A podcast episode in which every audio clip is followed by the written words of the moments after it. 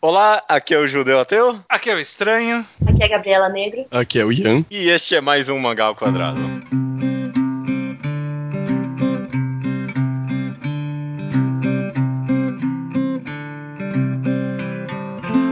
What a beautiful day with the sun through the trees, the blue sky agreed. What a beautiful. Ok, todo mundo, sejam bem-vindos ao centésimo, quinquagésimo oitavo Mangal Quadrado. Tudo bem com todo mundo? Sim. Sim. Passaram meia semana? Ah, mas. Sim. Hum, Ok, beleza. Ai, gente, sim, né? Pelo amor de Deus, que baixa astral.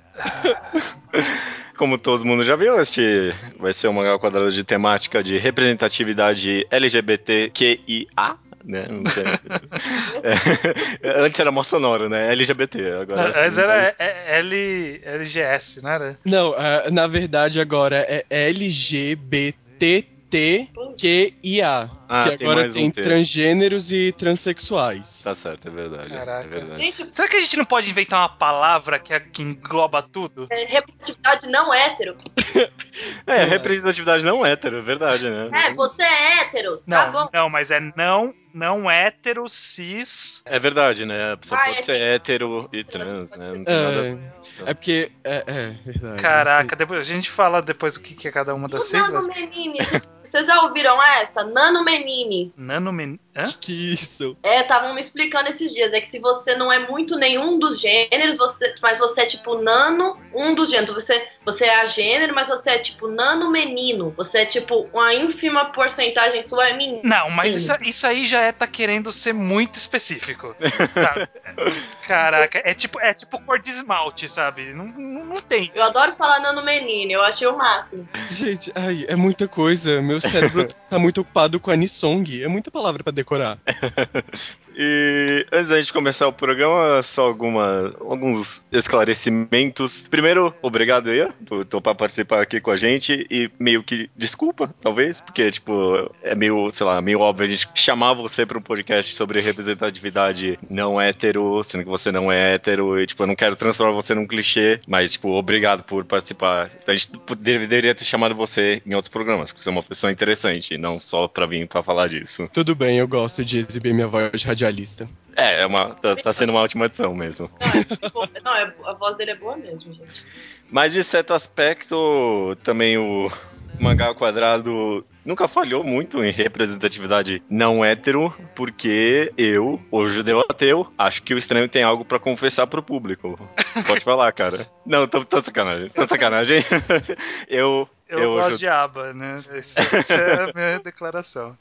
Eu, o judeu ateu, eu sou gay. Esse programa eu tava pensando em muito tempo em fazer. Eu não quero transformar esse programa so- só sobre mim, na verdade, mas antes do programa não ser sobre mim, eu tenho que fazer o programa sobre mim. Então, eu, eu vou contar um pouquinho da minha história aqui, um pouquinho sobre coisas que eu queria tirar do peito e explicar por que do público a gente, da gente tá fazendo esse programa. Então, vai ter um pouquinho de um momento aí que eu vou estar falando um pouco sozinho, mas se as pessoas tiverem algo pra acrescentar, por favor, beleza? Judeu está no arquivo confidencial. Toca aquela música do de algum lugar do passado, aquela que tem os violinos, assim, Meu bonito.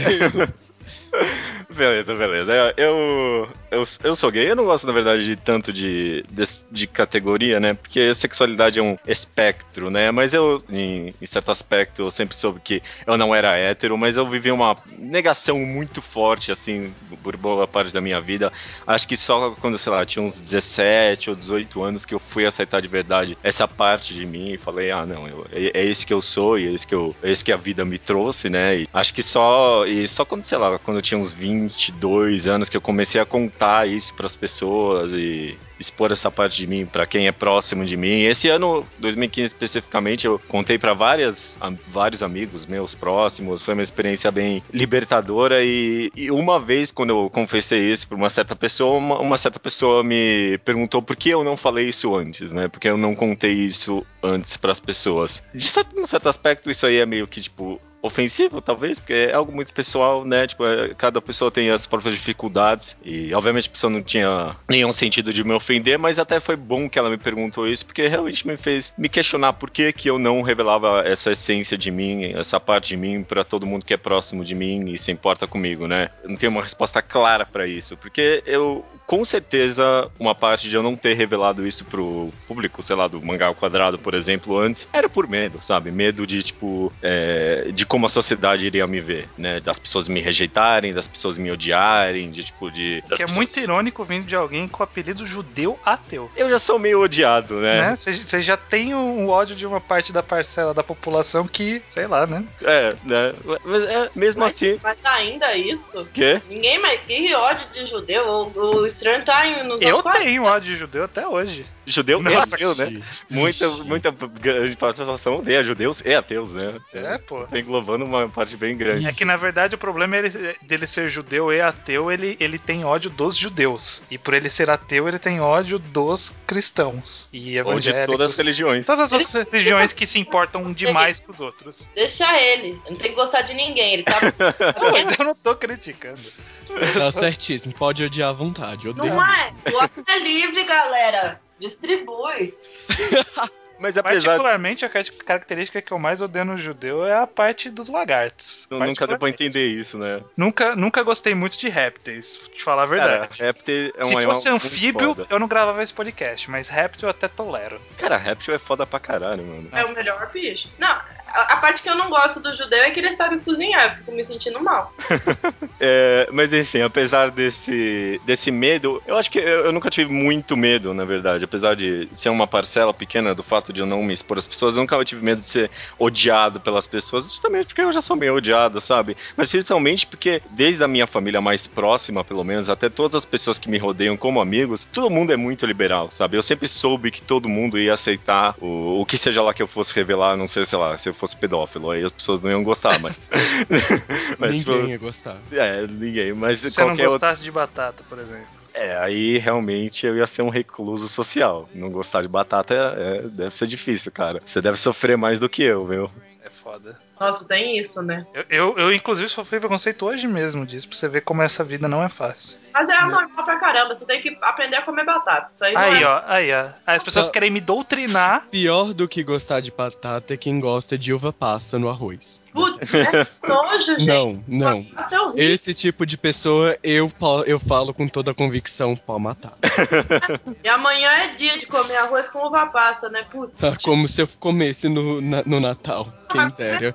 Um sonho. Tinha tá que- de graça, tem que comer tudo, não tem essa. Ah, ah, eu queria poder comer, mas a família chega, aí enche a cara, o que que faz? Ah, não, vamos largar as crianças com o garoto ali. Por quê? Ótima ideia. Aí acontece eu ver uma creche. E a minha família não é uma família normal. Minha família é uma família de Maria Parideira. São sete filhos por mulher. E é mil mulher. Coitado do Ian. Ai, Ian, casa amanhã, não vai no Natal, não. Essa é a vantagem de ser judeu nessas horas. Tem Natal, É, Natal não tem nada aqui. você é Você vai pedir uma pizza, né? Sei lá. Não, não, não, ninguém não entrega pizza É? no Natal. Ah, São pizza. Paulo é- deve ter Não, algum não, lugar eu, que já, eu sei, eu já passei isso vários anos. Olha só, cara. Tem que preparar uma comida. não- Você tem que, ô judeu, você tem que pedir pizza no dia anterior, aí você come fria no dia seguinte. Ah, não é a mesma coisa. Não, Não é. não gosto de comer pizza fria. Não, não, isso esquenta no forno. Gente, caramba. Não, esquenta no forno, tudo bem. Ah, mas não, não vou comprar uma pizza inteira pra guardar pro dia do Natal. Caraca, quem Vou nunca deixar fez isso? Dá menos vergonha, né? Não, você pede hoje, já come um pouco, aí depois você come mais amanhã. Nossa, olha as ideias do. Cara, Não, pô, mas gente, pizza gelada pro café da manhã é uma Não. coisa muito boa. Não, Ai, não, gente. Olha o pessoal que você tá trazendo no podcast, judeu. Cara, Vamos selecionar. Cadê o Enem aqui pra participar? Caraca. Voltando um pouco com a minha confissão aqui, muito pessoal e importante, que estão trazendo pizza pro meio dela. Mas, enfim, eu eu- todo mundo muito próximo de mim sempre foi muito liberal nesse aspecto. E acho que eu nunca tive muito medo de ser recluso ou de ser odiado. Em certo aspecto, acho que o que eu tinha muito medo é das pessoas me verem diferente. Sabe? Das pessoas me verem diferente, sabe? Tipo, começarem a pensar de forma diferente de mim só porque eu transo com rapazes, sabe? Tipo, porque pra mim, pelo menos, o fato de você, você ser gay é a única coisa que muda na pessoa, pelo menos para mim, né? É, tipo, é que ela gosta do sexo oposto. Só isso, sabe? Um problema muito grande para eu poder me revelar das pessoas é que por muito tempo eu mesmo tinha a noção de que quem é gay é aquele clichê social que a, a mídia impôs nas pessoas e o que, que as pessoas acham. Então, tipo, a, a imagem mais queer do gay, sabe? E que, tipo, não tem nada errado, sabe? Tipo, se você é gay, sei lá, você gosta de Lady Gaga e vai na balada gay toda noite. Eu, eu não sei, sabe? Não tem nenhum problema com isso, mas talvez o problema é que muitas vezes a mídia, como só passa essa imagem do gay de comédia romântica, que é, ah, o melhor amigo e, tipo, sempre se veste bem. E, o é, amigo né? É, o amigo, o amigo gay. É, e, e, tipo, como a mídia só passa essa imagem, eu mesmo, acho que muito, por muito tempo, vivi essa fase de negação, porque eu pensava que, tipo, é, só tinha esse tipo de gay na sociedade. Eu pensava, caraca, meu, eu vou morrer sozinho, porque não tem ninguém igual a mim, sabe? E é, é, é Sou verdade. muito pupum, cara. Sou, é, é, foi, foi, algo muito, tipo, pesado pra mim, porque eu, eu, literalmente pensava, porra, eu vou morrer sozinho, sabe? Eu nunca vou encontrar alguém. E, e quanto mais eu me abria pro mundo, mais eu descobri que é, tipo, é óbvio que não é assim, sabe? esse preconceito meu contra a minha própria classe, por assim dizer, sabe? Tipo, me impediu de ver as pessoas como elas são, sabe? O fato de você ser gay não, não necessariamente quer dizer nada sobre a sua personalidade, sabe? Então, isso responde pelo menos a pergunta de tipo, por que eu não me abria antes às pessoas. Por, tipo, medo das pessoas me verem diferente, né? Então, a única coisa que eu quero falar agora é por que eu estou me abrindo agora, né? Se, se não antes, por que agora, então, né? Eu acho que muito tempo eu não me abri para as pessoas porque eu não via motivo, sabe? Justamente por eu achar que as pessoas iam me aceitar muito facilmente, eu, eu achar que no final das contas não ia ter muita diferença, é, a, apesar de algumas pessoas poderem me ver diferentemente, eu achava, ah, não vai ter diferença porque ninguém vai me odiar, sabe? Eu, eu não via motivo para me confessar para as pessoas, porque eu não tenho, tipo, a, a, máscara social do judeu ateu de antes é o mesmo máscara social do judeu ateu agora. Então, eu, eu não me confessava a muitas pessoas porque eu achava, ah, não tem porquê, sabe? Deixa como tá porque não tem diferença. E acho que isso, essa atitude, corrói muito a pessoa por dentro, sabe? Você, querendo ou não, acaba tendo que ficar pensando em tudo que você fala, em todo encontro que você vai. Você sempre tem que pensar no que você vai falar para tipo, não entregar essa, entre aspas, farsa que você tá passando, sabe? Eu acho que tem muitas pessoas passando, talvez, em certo aspecto, pela mesma situação que eu, sabe? Não tem, tipo, um motivo muito claro para se revelar as pessoas, então acaba não revelando, sabe? E as pessoas acham que não tem diferença, mas tem diferença, sabe? Não é algo legal. É algo. Vai te consumindo por dia, sabe? É, é, é muito. Quando eu comecei a falar isso pras pessoas próximas a mim, foi muito liberador, sabe? Na real, tipo, não mudou em nada na minha atitude. Eu acabei sendo a mesma pessoa de sempre. Mas só de não ter essa tortura psicológica constante, acho que foi muito peso que eu tô tirando das costas. E, tipo, eu já tô sentindo isso agora nesse momento, sabe? Tipo, gravar o mangá ao quadrado nunca fez diferença ou não, sabe? Eu ser gay ou não ser gay, sabe? Tipo, esse tema nunca foi relevante, sei lá, nem quando a gente gravou um podcast sobre hentai. Mas talvez nem agora, sabe? Nem nesse tema talvez seja relevante ou não, o fato de eu ser gay ou não. Mas só o fato de eu estar tá expondo isso para as pessoas é, tipo, um peso enorme das minhas costas. É meio que, sei lá, até é egoísta o que eu tô fazendo aqui, sabe? Eu só quero, tipo, me livrar disso e expor pras pessoas. E eu tô tomando, tipo, meia hora de um podcast para isso. Não, então... eu, tô, eu tô pensando qual que vai ser a minha revelação para eu fazer um programa também, porque. tô ficando para trás aqui agora. Todo então... mundo sabe do negócio das batatas, você vai ter que. Não, todo mundo já sabe. É. É, tô pensando é isso. aqui. É, é, isso que eu queria falar, sabe? Eu, eu não sou muito dessa ideia, tipo, ah, de fazer pela comunidade, sabe? Quem me, quem me segue no Twitter sabe que tipo, eu sou um cínico do caralho, sabe? Eu, tipo, não, eu não, ah, não, não tem essa pela comunidade. Mas, se, tipo, se tem alguém como eu que tá escutando esse programa e, tipo, sente que, tipo, não tem nenhum motivo muito claro, assim, para contar às pessoas, sei lá, fica esperando uma oportunidade, sabe? Ah, como é... Alguém perguntar alguma coisa pra você revelar. Tipo, não tem... Não se sinta assim, sabe? Se você você acha que as pessoas próximas de você vão estar prontas para aceitar esse tipo de informação? Tipo, fala, fala logo, porque tipo, é um peso que você vai tirar das costas que é, tipo, é, é muito grande. É muito grande e recompensador. É Beleza. É isso. É isso. Alguém tem alguma coisa para comentar antes da gente ir pro podcast de verdade agora? Isso, isso de esperar a pergunta foi exatamente o que aconteceu comigo. é. Não foi, não foi isso, é? Você tipo, ficou me. Falou, porra, mas e aí? Não vai rolar nada? Falou, não, cara, sou gay. Eu falei, ah, tá. É. ah, é. Tá, faz mais sentido agora. Então, é isso aí. Obrigado a todo mundo por aturar esse meu pequeno monólogo. Vamos pro podcast então, cara. Representatividade LGBTQIA nos mangás, né? Acho que é interessante. que é essa sigla, que nem eu consegui acompanhar agora mais. É, LGBT Q-I-A. QIA. O que que é I? E é é inter... intersexual. ah, O que, que é Dois- intersexual? Quem tá no meio, não é? Não, é, não, eu ia falar que, que é os dois T's, mas já falou, né? Trans e. Trans e transgênero. É. Intersexual, até onde eu sei, é usado pra pessoas hermafroditas. Ah, Ah, tá. Bi- Biologicamente, né? Que lá, tem Isso. dois cromossomos X, uma coisa assim. É, dois X e um Y, né? Dois X é metade da população. é verdade. Maravilha. Então, não sei, vamos tentar chamar de representatividade de Não- sexualidade. Tá. do- né, também não é correto, mas Não é, só, é- não é só sexualidade, porque a identidade É. de gênero tem um monte de. também é, tem um monte de coisa. Repre- Representatividade humana. Se você é um ser humano que você por acaso não é hétero, cis, Cis. branco ou homem, você precisa se ver representado de alguma forma, porque a sociedade esqueceu de você. Então, basicamente é isso, né? Você tá em minoria nesse podcast, estranho. Como é que você tá Caraca, se eu tô muito em minoria aqui. Não, Pô, tem problema, não. Estou, estou, me- estou me sentindo de boa aqui. Ó, só uma- um comentário de passagem. Eu dei uma pesquisada nesse Nanomenine e o único lugar que eu caí foi numa página do Facebook chamada Zoeira Não Binária. É a única referência a, a Nanomenine. Se- Não, será que- pior que eu já vi isso aí numa discussão séria, viu? Eu já vi Ih, isso aí. rapaz. Galera, Caraca.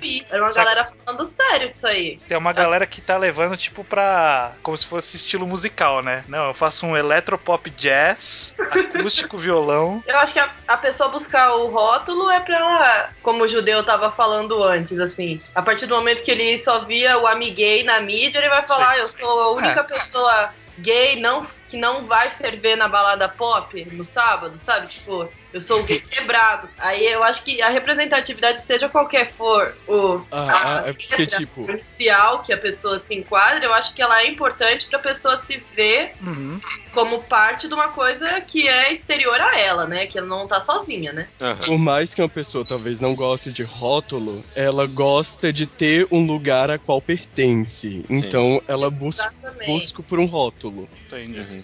No, no final, a funcionalidade disso acaba sendo mais pra, tipo, as pessoas se sentirem dentro. não se sentirem sozinhas mesmo, né? Isso. Uhum. Mas falando então já um pouquinho sobre os mangás, né? Em termos de representatividade, pelo menos, os mangás têm pelo menos um aspecto que eu acho que é bem único, talvez, e característicos aos mangás, que em, em questão de representatividade, pelo menos no caso LGB, que é o yaoi, né? O yaoi, ele tem vários aspectos, né, dentro dos mangás e primeiramente, talvez, comentar só sobre essa só de passagem do yaoi como pornô e hentai, sabe? Tipo, como pornô desenhado yaoi, tem bastante, sabe? E, tipo, é meio óbvio que teria, né? Porque eles têm pornô gay, porque, tipo, não teria o pornô desenhado gay também, sabe? Mais uma coisa que eu, eu, eu já ouvi falar bastante, e aí eu não sei se alguém vai saber explicar melhor, Hum. mas a impressão que dá é que não é. O, o, o yaoi é o pornô gay equivalente ao filme pornô lésbico. Pornô lésbico Sabe? pra homem. Porque ele é feito pra homem, e aí o yaoi, ele é feito pra mulher, sabe? Tipo, É. não- o público-alvo não é quem uhum. tá praticando o ato, e sim o público-alvo é quem gosta de ver. É porque assim. Gay pra, pro público gay mesmo não é o Bara? Não Então, coisa é porque é exatamente isso. O Yaoi, ele é o Boys Love, ele é um, uma demografia voltada pro público feminino. Ele é feito de mulher pra mulher. Você vai perceber Marisa. mais ou menos. No yaoi tem sempre aquela coisa meio heteronormativa. A gente Isso. vai ter um semi mais másculo, mais forte, e um Uki mais fo um Uki mais fraco e a ser protegido. É mais ou menos. É, essa é uma fórmula básica, assim, do yaoi. Uhum. O Bara já é outra, outra coisa, é o Men's Love, que é o yaoi, é, é um pornografia gay do homem gay para o outro gay. Uhum. Porque aí vai tratar o homem de forma mais real, vai mostrar os diversos tipos de homem. Não só aquela coisa meio bichonem que a gente gente vê nos yaois normais. Vai mostrar um homem mais maduro, um homem peludo, um homem forte, homens baixos, homens altos. Vai ter mais diversidade. E o Bara, eles não gostam que seja encaixado no mesmo que o yaoi, tanto que o Bara, ele é vinculado em revista diferente, normalmente revista de temática pornográfica gay. Uhum. Então aí tem uma divergência entre yaoi e Bara. Vale comentar, é, eu dei uma pesquisada por cima, o Japão ele é bem liberal no sentido de homossexualidade ou qualquer coisa é. relativa a isso. Tipo, eles, eles têm leis que protegem eles, é tipo, é liberado de boa. Então, eu, eu, eu, eu... É, assim, não é tão... Não. É, até então, onde eu... a, a, em termos de leis Sim. Então, mesmo em termos de leis, até onde eu vi, guardadas as devidas proporções, mas é mais ou menos que nem a gente comentou no episódio de Lolicon, que é, é algo que, tipo, ah, na mídia tudo bem, mas na sociedade, é, não faz isso não, tá ok? Tipo, é, é mais ou menos assim, ah, tem uma mídia aí, tem, tipo, um pessoal produzindo conteúdo disso, aí não tem problema, mas quando parte pra sociedade, pra vida real... Já é diferente. Não, é. O que eu tô dizendo é mais no sentido de lei mesmo, e não no sentido de aceitação da população. A, a união homoafetiva, por exemplo, lá eu acho que não é legalizada legalizada em todos os distritos. Não, não, se eu não me engano, só duas prefeituras do Japão têm é. a legalização do, do, casamento entre pessoas do mesmo sexo. Só que não é nacionalmente vigente, ou seja, a pessoa só é considerada casada naquela prefeitura, se ela se casou naquela prefeitura. A partir do momento que ela sai de lá, meio que não vale mais o papel do casamento. Uhum. Entendeu? Já, já, as leis não protegem eles em outros locais. É. Diga-se de passagem, até talvez pra, pra, falando um pouquinho da parte T do LGBT, parece que eles são bem, com, não conservadores, mas pelo menos mais é, retro, retrógrados no aspecto de é, transexualidade, pelo menos comparado aos países mais de baixo ali, como, sei lá, Indonésia, né? Esses países ali que tem, tipo, uma cultura, e as pessoas até vão para lá para fazer cirurgias e tal. Lá no Japão, eu li uma matéria recentemente sobre uma transexual que tentou fazer uma cirurgia lá e, tipo, pra, falou que é praticamente impossível, sabe? Não tem, tipo, médicos, não tem, tipo, nenhuma assistência pro público trans ali. É, é, é um país bem conservador nesse aspecto ainda. E eu acho hum. que é uma coisa muito bizarra, assim, porque, igual assim, homofobia é bizarro em qualquer manifestação, mas, por exemplo, aqui ainda o pessoal tenta dar essa, esse migué, assim, tipo, ah, é por causa da, da religião e não sei o que, o conservadorismo religioso. E, cara, se fosse por causa disso, o Japão não seria tão conservador, entendeu? E uhum. lá, eles não são cristãos, então eles não têm esses dogmas para justificar essa, uhum. essa cultura repressora deles. E parece que eles apelam mais para uma questão de obrigação social por exemplo, assim, porque eles não vão condenar moralmente o ato sexual. Por exemplo, ah, você é um homem, ah, você você transa com outro homem, tudo bem, tá, mas é a sua obrigação social como um homem honrado ter uma família para a sociedade, não sei o que. Eu acho que entra mais por essa vibe, assim, tipo, de constrangimento social total e reclusão, tipo, é muita falta, é muita, seria uma desonra. O Japão é um país, é um país muito patriarcal e ainda tem uma, uma raiz machista muito forte. Então, Sim. a questão é que o homem socialmente homem ele é, trabalha, ele cuida da família, ele faz o que, entre aspas, o homem tradicional deveria fazer. Então, qualquer pessoa que foge desse padrão que eles têm como certo, já vai ali meio que ser marginalizada só por causa disso. O Japão, ele, ele é meio. Ele é um país muito maluco, né? Em qualquer sentido, né? Tipo, eles. Por exemplo, essa questão de que o homem é visto é figura patriarcal e tudo mais, mas em várias ramificações da cultura deles, como por exemplo o kabuki, não pode participar mulher. E é tipo, é normal o homem fazer o papel feminino. E super normal. Bem como a androginia, bem como os artistas de J-pop, J-rock, que também brincam muito com, com se travestir e tudo mais. E, e tipo, isso tá de boa, né? Mas no outro aspecto não tá de boa. É, é, é um país muito, muito maluco. Bem alien mesmo, né? Em é. alguns aspectos, né? Ah, mas esse negócio aí do kabuki, eu, eu acho que faz parte do machismo. Faz, é, não, faz parte do machismo machismo. A mulher não tem direito de. que, tipo, ele chega pra mulher e fala. Não, mulher, você não sabe interpretar uma mulher. Deixa eu te mostrar aqui o que, que é uma mulher de verdade. ele é o machista, ele Ai, é tão machista que ele já é a mulher também. Só ele sabe fazer direito o papel da mulher. É bizarro. Sim. Mas e pelo menos no yaoi, como é que vocês acham? O que, que vocês acham, não sei, pelo menos desse yaoi voltado pro público feminino? Vocês acham que ele, ele, é potencialmente perigoso na representatividade ou que ele só ajuda, talvez, a, tipo, a tornar o público um pouquinho mais sensível aos assuntos? A impressão um... que eu tenho é que ele não, não beneficia, ele não é uma representatividade. Uhum. Ele simplesmente não é. Ele é algo, mas ele não é uma representatividade. É, a questão aqui pelo, no Japão também, o público mesmo LGBT, ele não gosta da. não gosta muito do yaoi, justamente pelo que o estranho falou, porque ele é uma coisa meio estereotipada. Uhum. E não é assim. Ninguém tem uma forma pré-pronta. Uma forma pré-pronta de um gay ser uma forma pré-pronta do gay Yuki. Uhum. Então, não gosta muito dessa questão que é sempre uma fórmula meio estereotipada. Além de é, vários desses yaoi serem, tipo, do tipo, ah, não, eu vou. Eu, eu não amo homens, né? Eu amo só você especificamente, né? Sim, tipo, é um amor. É um amor que trans, é, transpassa os gêneros, né? É. Tipo, uns negócios assim. E eu, eu conheço uma. Só, só, rapidinho, Gabi. Eu conheço uma. Algumas Fujiyoshis e tem um, uma, uma amiga minha que ela fala que também é muito comum o yaoi ser de relacionamento abusivo. Sim. Tipo, muito, muito. Sim. Assim. É, uma coisa normal em yaoi, em bara, é a questão da, do estupro. Tem muito isso. Que ela, tá, Novamente... tá, é, ela tava cansando de, disso, que, tipo, não tá dando mais, sabe? Não tem um relacionamento sadio nessas histórias todas. É, mas se for perceber, isso é uma coisa bem do Japão, porque muito hentai também começa com estupro. Sim, sim. É uhum. aquela coisa de a pessoa é estuprada, às vezes por mais de uma pessoa, e do nada começa a gostar daquilo, e meu Deus céu, a melhor coisa da minha vida, eu não posso parar. Tudo tem estupro lá no shoujo, tem, tem muito shoujo, até shoujo escolar, assim, tipo, o cara estupra a menina e de repente ele vira o herói. Pior que tem, eu li, um, eu li esse uma vez, meu Deus, coisa horrível. Até, até na questão, sei lá, do beijo forçado, né? é, tipo tem, tem muito isso, a questão do beijo forçado, a questão de uma imposição hum, é, mesmo do, entre aspas, o homem. É que, tipo, Falando do Yaoi, no tem caso. esse impulso, né? O homem, ele tem que forçar isso nela, por exemplo. Ela não isso. sentaria em sexo com aquele cara. Ela gosta do senpai, ela quer ele do ladinho dela ela para segurar a mãozinha dele. Ele tem que dar um aguenta nela e falar assim, tipo, venha. É, é porque a mulher, ela tem que ser pura demais para ter uma iniciativa. É, é muito, é muito. O Japão tem uma coisa, uma coisa muito grande com pureza. Tem vários casos de que o Japão ele fez coisas tipo assim que a gente considera bem ridícula por questão de pureza, tipo queimar mangá só por causa de uma personagem que viveu mais de 1200 anos e transou, sei lá, 1100 anos atrás. E o pessoal vai lá e queima, queima, queima o mangá por causa disso. É, as idols que tem que raspar a cabeça porque estão saindo com alguém, né?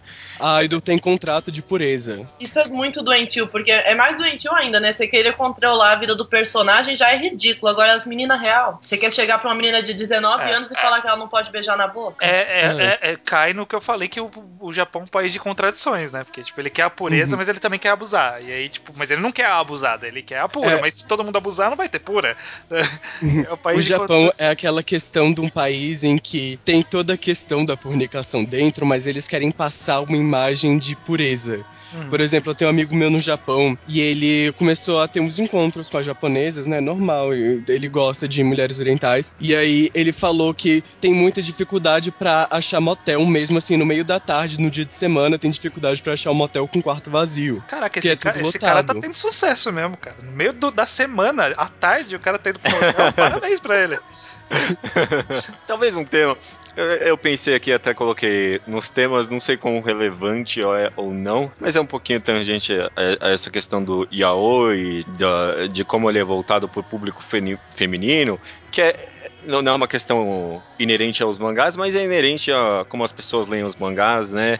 Que é o shipping homoafetivo, né? Por exemplo, mangás que não necessariamente tem a ver com. Não, não tem uma temática de relação homossexual, mas que as pessoas tiram, tipo, shippings homossexuais dali, né? Por exemplo, recentemente Haikyuu.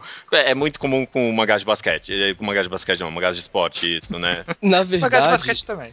Isso acaba sendo muito comum, a questão do shipping yaoi acaba sendo muito comum uhum. em shonens no geral, porque uma das coisas que o pessoal gosta de retratar em shonen é a questão daquele laço de amizade muito forte. O bromance. O bromance, uhum. que não tem nada a ver, mas mesmo assim, por exemplo, Battle Shonen sempre tem aquele protagonista que eu vou ficar mais forte pelo poder da amizade. A coisa mais óbvia disso aí é Naruto e Sasuke. O que é. tem de gente que chipa os dois, só porque o Naruto tem um forte laço de amizade com o Sasuke, que é reciprocado, mas o Sasuke tem outras coisas para fazer, o Naruto vai atrás dele porque ele quer quer reaver esse amigo. E é uma loucura. A mesma coisa em Kuroko no Basket, Haikyuu, Free também. Claro que Free também tem um pouco da questão da, da, do, da capitalização, porque dá para vender mais, porque né, o é. público Fujoshi é um dos mais atingidos por Free. É, Free, mas... Free é até um caso mais específico, porque pelo menos para mim parece que já foi até meio que feito pensando é. nisso, né? Pra mim, é, é equivalente então... àqueles animes de lolizinha feito pros homens. Pra mim foi equivalente. Isso, é. É porque você tem que pensar também que eu nunca li, é, não sei se Free é obra original, né? Então deve vir de. Já deve ser uma coisa pensada, mas a Kyoane, porque como é da Kyoane, a Kyoane às vezes tem muito dessa coisa de. Ah, vamos botar uma insinuaçãozinha aqui, outra insinuaçãozinha uhum. ali. Mas é. que eu... falar mal do shipping, eu acho que é muito tipo é, é, ignorar o mercado, sabe? Porque, cara, ninguém faz chip de coisa que não tem ali. Não, lógico que tem, gente, mas não, faz, faz. Disso, né? ah, ah, Gabi. ah, Gabi. Nem te conta, amiga. eu acho que a maioria é alimentado. Por exemplo, eu... um Kuroshitsugi, que é, é shonen. É shonen, não é o Kuroshitsugi? É, é, é acho que é. Sem falar, eu não sei se... É, é aquele lá que tem o mordomo. Que... Ah, não, acho que é então. shoujo esse, né? Não, não, é. não, não, é. Não é, ele é shonen. É, shonen, acho. É não, é shonen. Que, que... Ele é shonen, mas é aquela coisa assim, o mangá inteiro parece um fanservice, sabe? Não, não, mas aquele mordomo lá que é tipo, ele é demônio, ele é demoníaco, mas ele tem aquela, aquela figura assim, digamos assim, tipo, ideal ocidental vampiresco, né? Ele é tipo, ele é esguio, brancão, sombrio, aquela coisa assim. E o menininho, ah, tipo, elegante. É, é um fanservice, assim, tipo, é, é ridículo, assim, aí eles querem falar assim, ah, esse mangá aqui é, é shonen. Por que eles não vendem já pro público que eles querem atingir? Tipo, é lógico, é só se for que lê isso aí. Ó, eu, eu comentei os chips, mas eu, eu, acho que de forma alguma. Eu não acho que denigre, assim, a imagem não. do gay. Eu, tipo, eu nem de forma alguma é, condeno o, os chips, porque, tipo, não é algo ex exclusivo, tipo, de casal homossexual que eles tentam forçar, sabe? É, o pessoal faz chips dos casais mais absurdos possíveis, sabe? Tipo, não tem nada a ver. Eu, eu, tipo, Jessica assim, Jones e Killgrave. É, Não, exato. calma, calma. Eu vi, eu vi, não, gente. É, é, ah, mas é porque. Te, gente, vocês têm que perceber ali toda aquela emoção do Grave, ah, gente. É. Sabe? Ele, ele trazia a casa de infância da Jéssica. É. A Jéssica podia ter sido pelo menos um pouco mais gentil com ele ali, quem Isso. sabe, né? Então. Mas claro, todo mundo sabe que Jéssica e Trish é o melhor ATP que existe, etc, sim, etc. Sim. eu, eu chipo dois personagens de Haikyuu, que são dois caras que estão só virando o placar. Eu nunca tem fala nenhuma, mas vira e mexe tem um quadro assim dos dois, eles estão se olhando. Eu acho que é, Cara, é um chip válido ali. Coisa, vou te contar. O que denigre nem é o chip. Eu acho que o que denigre, o que me irrita no Yaoi, isso linkando no, no tópico anterior, porque igual, o chip não precisa ser exclusivo do, do Yaoi, né? Que o chip, uhum. chip uhum. aparece até, sei lá, na propaganda de margarina, a galera vai criar o chip ali. Já chipei. É, então. Já, sei lá. Chip ali, sei lá, a vovó e o cachorro. Sei lá, a galera é, tem probleminha. Mas assim, aí o que me irrita nessa coisa não é a questão do chip, é a fetichização de um estereótipo. Ah, sim. É Porque, por exemplo, é, você tá vendendo ali pras menininhas, tá bom, a gente já estabeleceu que o yaoi é voltado pra menininha, certo? Uhum. O que vai ler yaoi é menininha. Tá, então aí essa menininha, ela não vai abrir a cabeça pra uma variedade de sexualidades e de manifestações de gênero na, na mente dela. Não, ela vai querer um amiguei, como se fosse um objeto. Tipo, pra eu ser uma patricinha perfeita, eu preciso de uma bolsa da moda, uma mecha no cabelo e um amiguei pra ir no shopping comigo sábado. E amiguinha, para de tratar a pessoa como se ela fosse um acessório seu, tipo um sidekick, sabe? Tipo, você, é, eu e meu amiguei, assim, tipo, vou carregar o meu amiguei pra, pra engrandecer a minha imagem. E eu acho Nossa. que. Tipo, assim, já, eu vejo, já ouvi bastante dessa. Eu vejo muito na vida real, assim, a menina assim, ah, eu queria tanto um amigo gay. Porra, por que você quer um amigo gay? Que é isso? É uma coisa que Eu queria, queria tanto um amigo canhoto sabe? É a mesma coisa. É, é, porque sim, porque que nem no Yaoi, é, os chips, é, os chips Yaoi, que nem no Yaoi, né, normalmente, que nem o Ia comentou, são muito heteronormativos, né? Nossa, não consigo nem falar essa palavra. heteronormativos, né? É isso. E, tipo, isso. que nem os Yaois, isso acaba, né, criando, tipo, essa imagem de gay é isso aqui só, e a, acaba fechando, tipo, a cabeça das pessoas pro verdadeiro espectro que é a sexualidade homossexualidade, né? É, você então... tá alimentando o estereótipo, porque aí ou o gay ele vai ser tipo, ou o menino que é o mais fraco, que é o frágil e não sei o que, então ele vai ser aquele cara, o bonzinho, o cara que vai ajudar você a comprar sapato, ou ele vai ser o outro, que é o fortão, ele é o mais maldoso e aquele ele é o outro estereótipo gay, assim, tipo, é o gay que fala maldade, é o gay que vai te contar os bafão. Talvez a gente tá precisando, tipo, de uma baraização dos chips, sabe? Sim. Tipo, chips é, gays que não tem necessariamente esse relacionamento só, só passivo-ativo, né? Uhum. E humanos, gente, para. a, a, gente tá falando bastante sobre essa representatividade específica, né? Sobre como é a representatividade que a gente tem, mas na verdade, quando a gente passa pra mídia mainstream, né? A maioria dos, dos shonen, pelo menos, shoujo eu não tenho muito conhecimento, mas a maioria dos shonen simplesmente não tem, né? Na verdade, representatividade LGBTQIA, né? Ah, é, assim. É, mas como eu disse, tem mais a questão do, do uma coisa mais implícita ou a questão da amizade mais forte. Já vi, já cheguei a ver alguns personagens que são gays, ou pelo menos parecem gays, mas em nenhum momento nunca foi falado. Por exemplo, tem, assim, dizem muito do, da questão de Get Backers, que é um shonen, uhum. que os protagonistas, o Bamido e o Jin Diamano, eles são um casal, mas em nenhum momento ninguém nunca disse isso, é mais uma especulação. Por exemplo, Samurai X tem um personagem travesti, que é a, a, o Kamatari, Kamatari, a Kamatari, que se apaixonou pelo general e se vestiu de mulher para poder ficar junto dele, mas também aquela coisa de eu amo só você. Uhum. É, o, o shonen,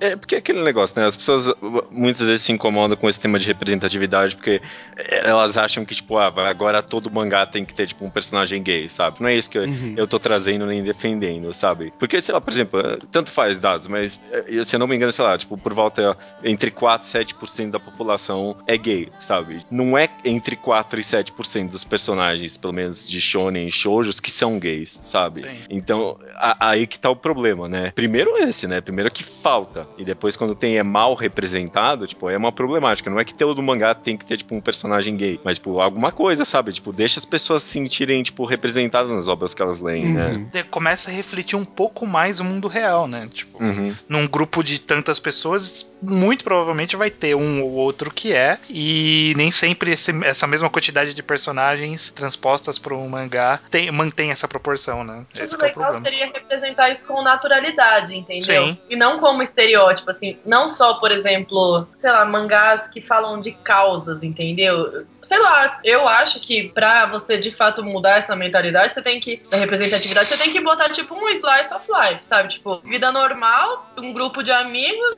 alguns são gays, sabe? Tipo. E nada, sabe? Só mostra uhum. a pessoa, tipo, com alguém, tipo, se relacionando com alguém do sexo oposto, sabe? Não precisa ser, tipo, uma característica constante daquele personagem, sabe? Só, só o fato de você expor isso de alguma forma, mesmo que é. pequena, é. sabe? Você já tá incluindo as pessoas. Um né? exemplo que não é dos mangás, mas um exemplo desse tipo de representatividade positiva é do seriado do Flash, não sei se algum de vocês assistiu, mas sei lá, o, o, o chefe de polícia, ele é gay. E, sabe, isso, isso foi mostrado em uma cena, sabe? Pra mostrar, tipo, olha, sequestraram seu marido. Aí, caraca, sequestraram meu marido. Aí salvaram o marido dele, beleza, acabou. É esse conflito, sabe? Tipo, tá uhum. ótimo. É esse tipo de coisa que a gente quer ver, sabe? Uhum, uhum. Acho legal em, em, mangá, assim, é um exemplo meio tosco, tá? Eu queria pedir perdão pra hipsteridade do mangá ao quadrado, mas eu vou ter que citar Clamp. Isso. Ah, sim. Eu ia falar de Clamp. É, porque, igual assim, sei lá, você pega a Sakura, você quer uma coisa que é mais pra menininha, pra, pra criança mesmo, assim, tipo, que vai ler, vai ler Sakura. E lá, o menino numa boa. O, o, eu esqueci o nome do personagem. É, em Sakura, o Yukito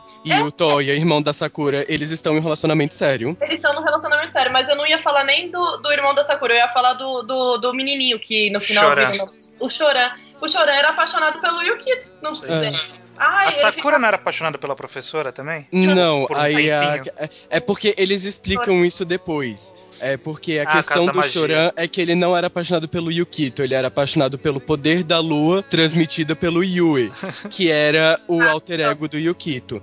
Mas em Clamp, mas Clamp é um bom exemplo porque Clamp mostra muito a questão de homossexualidade. Em Sakura, por exemplo, a gente tem o Yukito e o Toya que estão em relacionamento sério. O Yukito fala pra Sakura que o Toya é a pessoa mais importante da vida dela. O Yui também, que é o alter ego do, do Yukito. A pessoa mais importante para ele era o Mago Clone. A gente tem a Tomoyo que é apaixonada pela Sakura, porque, querendo ou não, Yuri vai entrar na questão do LGBTQIA, QIA, entendeu? Que também existe. Então, Clamp adora representar a questão do, de amores que não são mostrados mesmo na mídia mais mainstream é tudo com muita naturalidade, assim, pra uma criança, Sim. entendeu? Ela não fica chocada de saber que a menina é apaixonada pela amiguinha, Sim. que o irmão da menina tem um namorado. E isso é tudo de boa, assim, sabe? Tipo. A Clamp, ela... a Clamp ela tem o cuidado, por exemplo, de mostrar que, tipo, a Sakura não corresponde aos sentimentos da Tomoyo porque ela não gosta da Tomoyo, e não porque ela é uma menina, sabe? Fica meio claro que é isso, sabe? Tipo, ah, não, tudo bem, né? mas eu só não vou ficar com você porque eu não estou atraído por você, não porque você é uma menina. Vamos fazer é, a...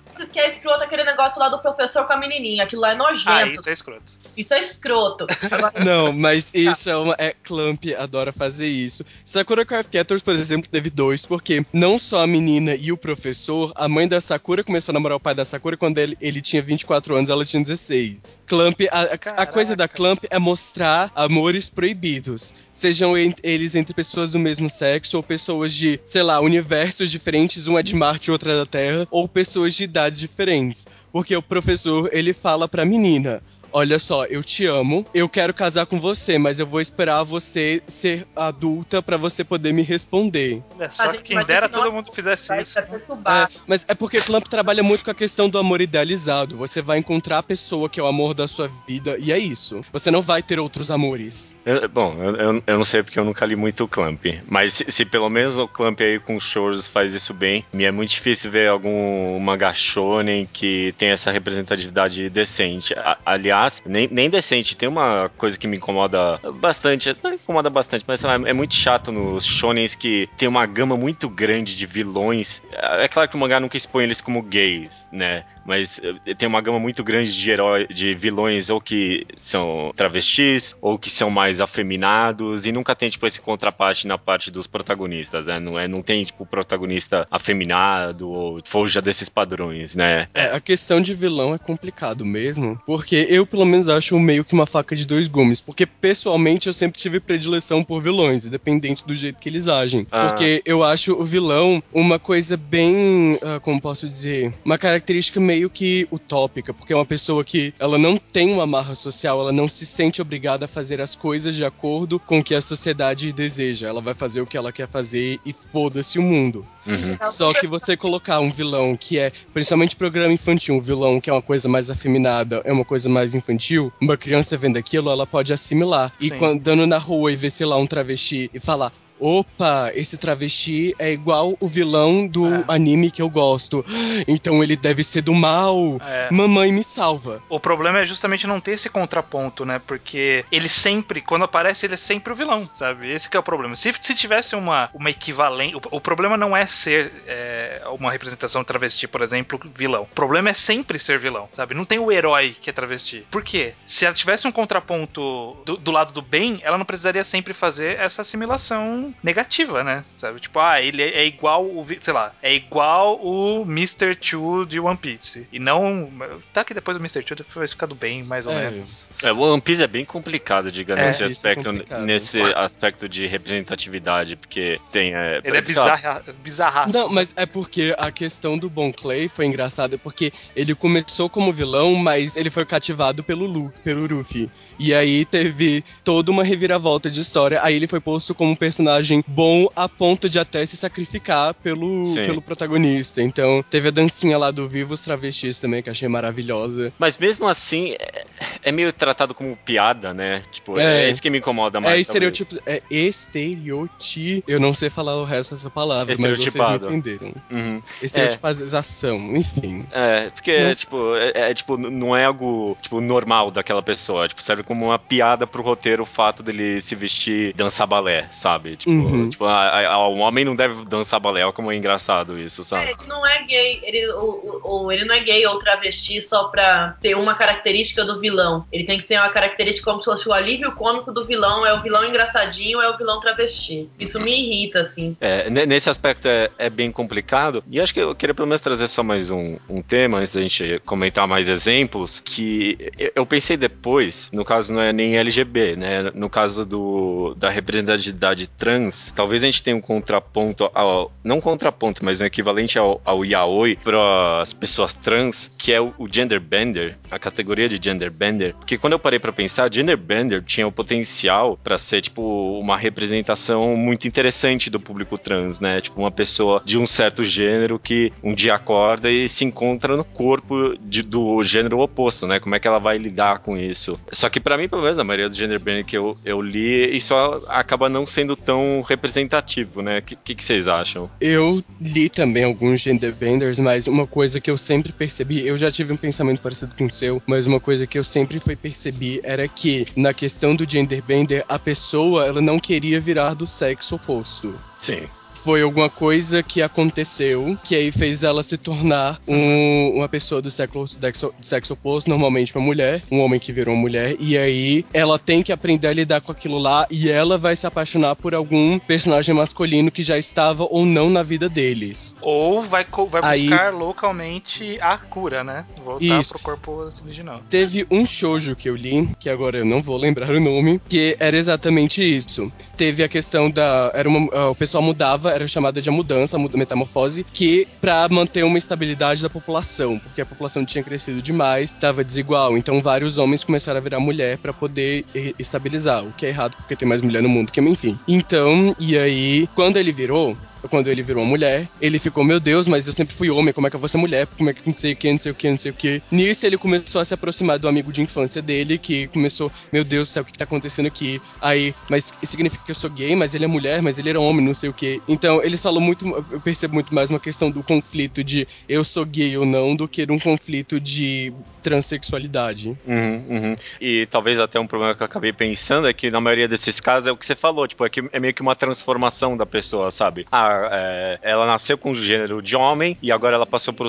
pro corpo de mulher, então, ah, beleza, agora o gênero dela é mulher também, né? Tipo, não tem esse conflito da pessoa de fato estar presa no corpo, porque, tipo, durante a história ela, ela meio que muda, né? Esse conflito some, Isso. né? E, tipo, é, e aí que estaria, tipo, o potencial que acaba assumindo conforme a história anda, né? Uhum. Não era uma rosa de Versalhes? Não, não, falam que é interessante nesse aspecto. Ah, Como é que é? Muito bom. É um dos meus shows, shows favoritos, assim, tipo, é classicão, assim. Só que ele não entra nessa coisa da, da ficção. Porque eu sei esse mangá que o Ian falou, eu li também, que eu acho que vai mais pro sci-fi, né? Assim, né? Mas tipo, da, da a Rosa de Versalhes, não. É um cara que ele é do exército, aí ele sempre quis ter um filho homem, e aí ele tem uma filha mulher, e aí ele fica tipo, ah. Vai você mesmo. Se você é mulher, vai você mesmo, exatamente. Aí ele cria ela pra ser militar, etc. Ele cria ela. Como se fosse um homem como se fosse um homem em instituições masculinas e etc. Mas aí fica. rolam vários conflitos, assim, porque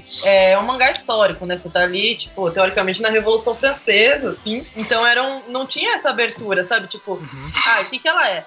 Ela não pode ser mulher e do exército, então ela é um homem. Aí ela ia no baile como vestida como oficial, entendeu? E ela dançava com as mulheres, porque ela tinha um papel social de homem, porque para ela trabalhar no exército, para ela sair em sociedade como um homem qualificado, ela tinha que se portar socialmente como homem, apesar de todo mundo saber que ela era mulher. Então é por isso que é a lei de Oscar, né? É, é, é bem complexo, assim, é bem rico, assim, mas não, não darei spoilers, que nem deveria ser spoiler, tá? Isso aí já tem mais de 50 anos, quantos anos? Você já tinha que ter Todo lido. mundo tinha que ter lido já isso. É, isso aí. Sim. Mas é, é, uma obra muito rica, assim, dessa questão de adequação. É, é, não é nem questão de gênero, é de papéis sociais de gênero. Que, que vale também pro o LGBTQIA.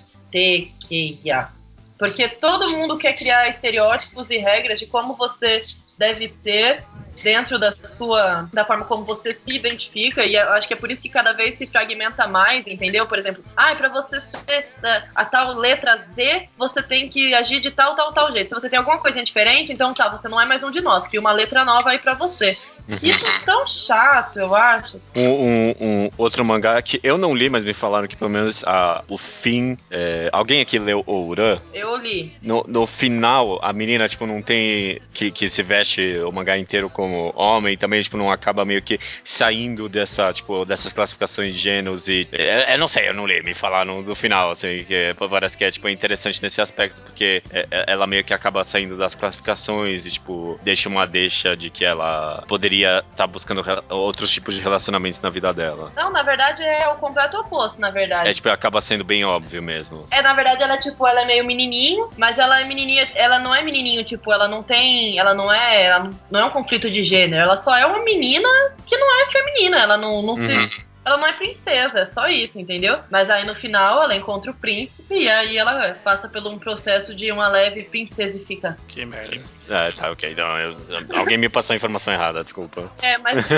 não, ele é muito legal, assim, porque o mangá inteiro ele trabalha com essas coisas de estereótipo, assim, de, de quebra, assim, porque, tipo, mas não nesse sentido, é porque ela é, ela é uma menina pobre numa escola dos riquinhos, então ele, ele vai, ele quebra outros estereótipos interessantes. Ele não é interessante nesse aspecto, mas ele é interessante em outras coisas, assim. Eu acho que ele é um show de bom, assim, Oran, e ele é engraçado, tá, gente? Pode ler Oran, eu gostava muito de Oran. muito, nossa, eu lembro, eu fiquei, tipo, super em luto quando eu fui comprar o último mangá do Oran na banca. Eu, eu não tirava do plástico, eu ficava olhando pra ele, porque eu ficava olhando assim, putz, quando eu ler vai acabar, né? Não vai ter mais. O que, que eu vou fazer da minha vida? Assim.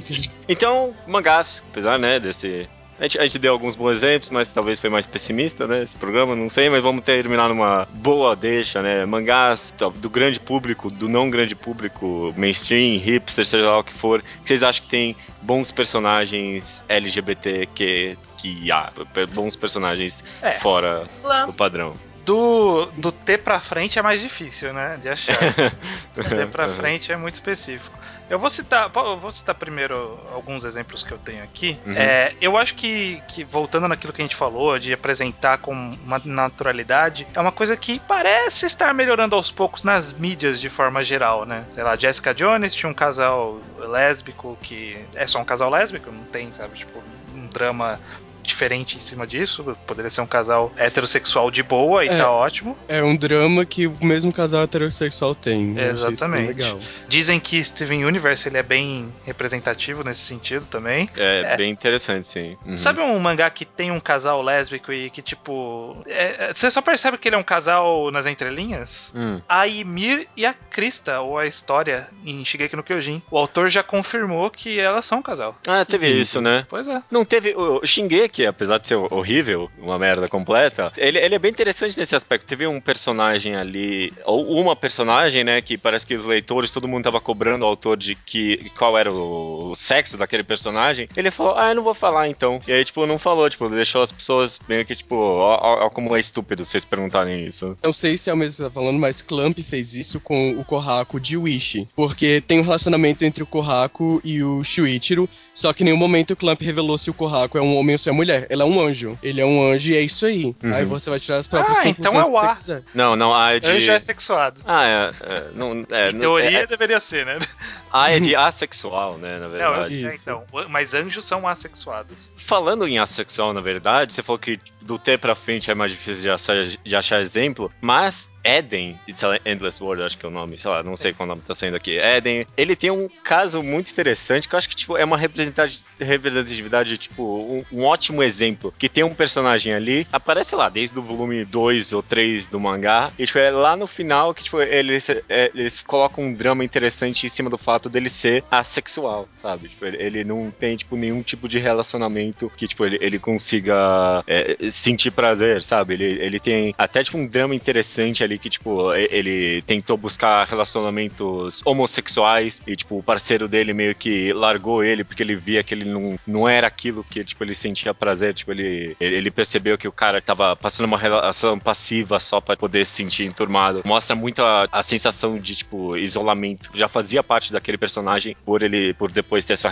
essa revelação de que ele é sexual, tornou mais interessante ainda. Então, é uma representação, sabe, que a gente nunca vê, sabe? Tipo, quando é, nunca vi nenhuma mídia tirando essa, representando pessoas sexuais. Mas tem, tem pelo menos um mangá Existe. que é o Eden. É. é um, um, casal que eu acho que foi o primeiro casal homossexual de muitos de muita gente no, no mundo dos mangás e no anime, que foi as Sailors Urano e Netuno de Sailor Moon.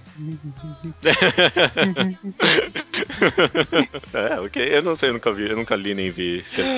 Eu sou, cara, eu sou, eu sou um péssimo gay. Eu já, eu já falei. Se tivesse um clube, você não podia se filiar. Você não pode sentar conosco, Gabriel. Vocês têm outros exemplos? Aí eu tenho mais alguns, mas eu não vou ficar só eu ficar falando aqui. Eu tenho, eu vou- continuando em Sailor Moon, no primeiro arco de Sailor Moon, a gente vai ter dois vilões, o Zoisite e o Malachite, que eles estão sim em um relacionamento homossexual. E também eu quero entrar na questão da censura porque no México, o Zoisite foi transformado em mulher na dublagem e o Brasil adotou a dublagem mexicana. Não sei se foi por falta de pesquisa ou se foi pela questão mesmo que teve censura.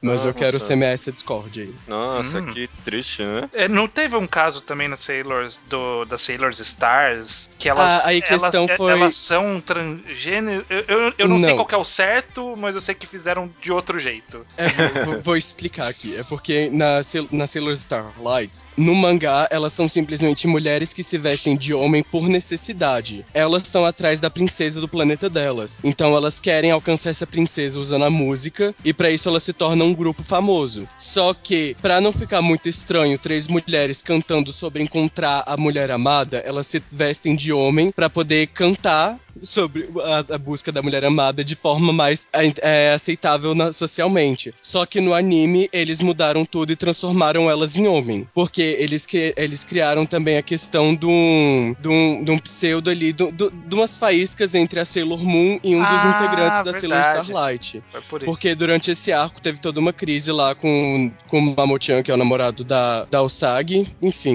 não, não, não vou contar, vai ler. É. Vai Mas ler. é, é engraçado que os conservadores aí devem ter ficado meio malucos, porque ficaram numa saia justa, né? Ou faziam alguém que se transformava de homem pra mulher, né? Pra poder representar um relacionamento é, heterossexual, ou representavam um relacionamento homossexual, né? Tipo, aí eles preferiam fazer alguém que era um homem que na hora que se transformava, se transformava em mulher, ou eles só faziam que, tipo, eles vestiam sainha, mas continuavam sendo homens. Ah, eles viravam, eles eram mulher. Sailors, eles são mulher. Ah. Quando humanos, eles são homens. É, então. Porque eles não podiam mudar muita coisa, porque também tem a questão da Takeuchi. A Takeuchi é uma pessoa muito porrenta. Então, foi um sacrifício só pra mudar essa questão da transformação com ela. Hum. Se, se eles tentassem mudar mais coisa, era capaz dela mandar cancelar a porra toda. Agora eu entendo as pessoas pra transformar uma história ruim numa história horrível. Ah, Eu, mas. fico, eu, fico, eu fico admirada, assim, tem que ter esforço, né? Pra conseguir essas façanhas, assim. Parabéns. Nesse, nesse tópico, só acrescento que minha namorada diz que o casal Uzagi e Seiya era muito melhor do que com o outro cara lá. é porque tem a questão também do. Assim, o Sag. Velho, eu não vou falar de Sailor Moon, gente, não é o tópico aqui. É pelo amor Gabi, dá um bom exemplo aí, Gabi. Então, eu vou É, catar Eu no- vou, eu vou entrar no que você tinha falado lá. Eu quero citar o, um shoujo também, Number Six, e a gente vai ter a questão do Nezumi e do Shion, que eu acho legal em que em nenhum momento a autora falou nada questão de ser gay ou não. Elas só são duas pessoas que começaram a conviver e se apaixonaram. E também tem, dentro da história, tem a questão do, de outra personagem, de outro personagem, que foi criado por cachorros. Então, ele não, em nenhum momento, ele diz que é homem ou mulher. Ele fala, eu sou um cachorro como quem me criou. Hum, Interessante. Cunha roubou meu exemplo. Eu queria re- registrar essa queixa, esse BO, que eu ia falar do anime do Number Six, mas tudo bem. Eu eu- sou malévolo. Eu tô bolada aqui, mano. Eu quero citar aqui também, já que a gente não falou muito de Yuri, eu quero citar o Tena, que o Ah, Tena ótimo, o Tena é muito bom. E o Tena tem muita representatividade de Yuri. Só que a gente não falou muito, muito de Yuri. O Tena tem Yuri pra caramba. É porque é a escola, né, gente? É, do, é colégio interno, né? Rola umas coisas lá. Enfim. Aí já é representatividade, né, do que acontece naqueles colégios ali, né? Isso é uma representatividade, sei lá, meio fetichizante, sim, mas tudo bem. Ah, gente, Mas o fato da outra chegar pra outra, eu estou apaixonado por você, entregar rosas e não sei o que. Amor é amor, gente, independente se você tá no colégio interno ou não. Tem muita coisa. Eu li também uma vez falando de Yu Yu, Hakusho, que um determinado vilão, Itsuki, ele era apaixonado pelo Shinobu Sensui. Eu nunca. Eu não- nem lembro de Yu Hakusho pra falar Eu nunca, nunca me interessei Eu muito não também, não. lembro de ter. Bom, Eu não só- lembro, é, mas- Eu não lembro se tinha Eu, indício. eu lembro que me falaram disso, não sei se é verdade, porque, né? Evangelho, a gente tem o Kaoru e o Shinji, toda aquela treta lá de você é gay ou hétero, sim. Sim. Tem Shin e Narumon também, que dois protagonistas anjos. Eles também têm um relacionamento que é o Mikael e o Rafael. Em Buck, a gente tem um vilão que é apaixonado pelo Buck. Caraca, Buck. Buck é- Caraca. tirou do fundo do baú essa, Cara, é porque você. É porque eu não falei de Gatchaman, que foi um dos animes pioneiros na questão de ambiguidade de personagem. Porque tinha um vilão lá que ele usava batom e tinha umas roupas meio femininas, mas era homem. Aí, questão da ambiguidade. É porque É. eu tô escondendo ouro. Um bom exemplo aqui pra mim. um mangá clássico, que eu esqueci o nome agora, que o vilão ele também é todo. Não exatamente o vilão. Eles têm um visual todo meio assim, extravagante. É, é aquele mangá que nunca acaba. One Piece. Não, não. É um mangá clássico, é um mangá da época. Eu acho que ele vem desde os anos 70, assim, tipo, ninguém acaba com esse mangá. É um mangá, tipo, de comédia, de. Ah, né, naquele Koshikami? Acho que é esse. Eu sempre Eu acho que. Eu, eu sei qual você tá falando, Gabi, mas eu não tô lembrando o nome. É, que tem. Que é o loirão, né? Isso, é aquele loirão do cabelo de pompom? Isso! Sim, eu sei qual é. Então, é maravilhoso também, tipo, é, mas é, é. Só que eles vão um pouco pela zoeira, mas eu não acho que eles zoam essa questão da. por ele ser gay. Eles zoam. Por, é tudo muito exagerado, assim. Ah, acho que eu sei, é aquele bobo, bobo, bobo, bobo, bobo, não é? Esse é o nome do mangá. É, acho que eu sei o que você tá falando, mas é, é tipo um bem escrachadão, assim, comédia, não é? Sim. Tem um cara uhum. com uma estrela? Não. Então não é Então não é bobo, não. Não, não é não. Um exemplo de mangá de transgênero, que hum. é, é, esse transgênero mesmo, não é por criação, que é da, da Ryoko Ikeda também, lá da autora de Rosa de Versalhes. Claudine chama, é um mangá de um volume. Ele é de uma- um, um homem transgênero que tem vários relacionamentos e tem todo um. E é uma novelona, né? Tipo, tudo. Ele é maravilhoso, gente. Leiam muito. É. maravilhoso. É Vai- legal, mas é um dramão, é, é novela das oito. É, É ótimo. Hum. Das oito. Esse é Ah, apaixonado por que é ela, que é apaixonado pelo pai, que, o- que o irmão mata o filho, que não sei o que. é, sabe? É, Das oito nada, isso é dez mandamentos, é novela da Record, isso é, esse é mais exagerado. Ah, então, mas voltando, eu vou reciclar um exemplo, porque a gente estava a gente tava falando do- dos vilões que dos vilões gays que vão sempre pela estereotipização. Ai, Estereotipização. é, estereotipização e, com, e pela, pela zoeira dessa, dessa questão. No próprio Kuroshitsugi, ele não, não se fala abertamente da homossexualidade, mas fica tudo dá a entender que o mordomo, ele é gay, mas ele não é ridicularizado em nenhum momento por isso. Na verdade, ele é tipo o fodão, entendeu?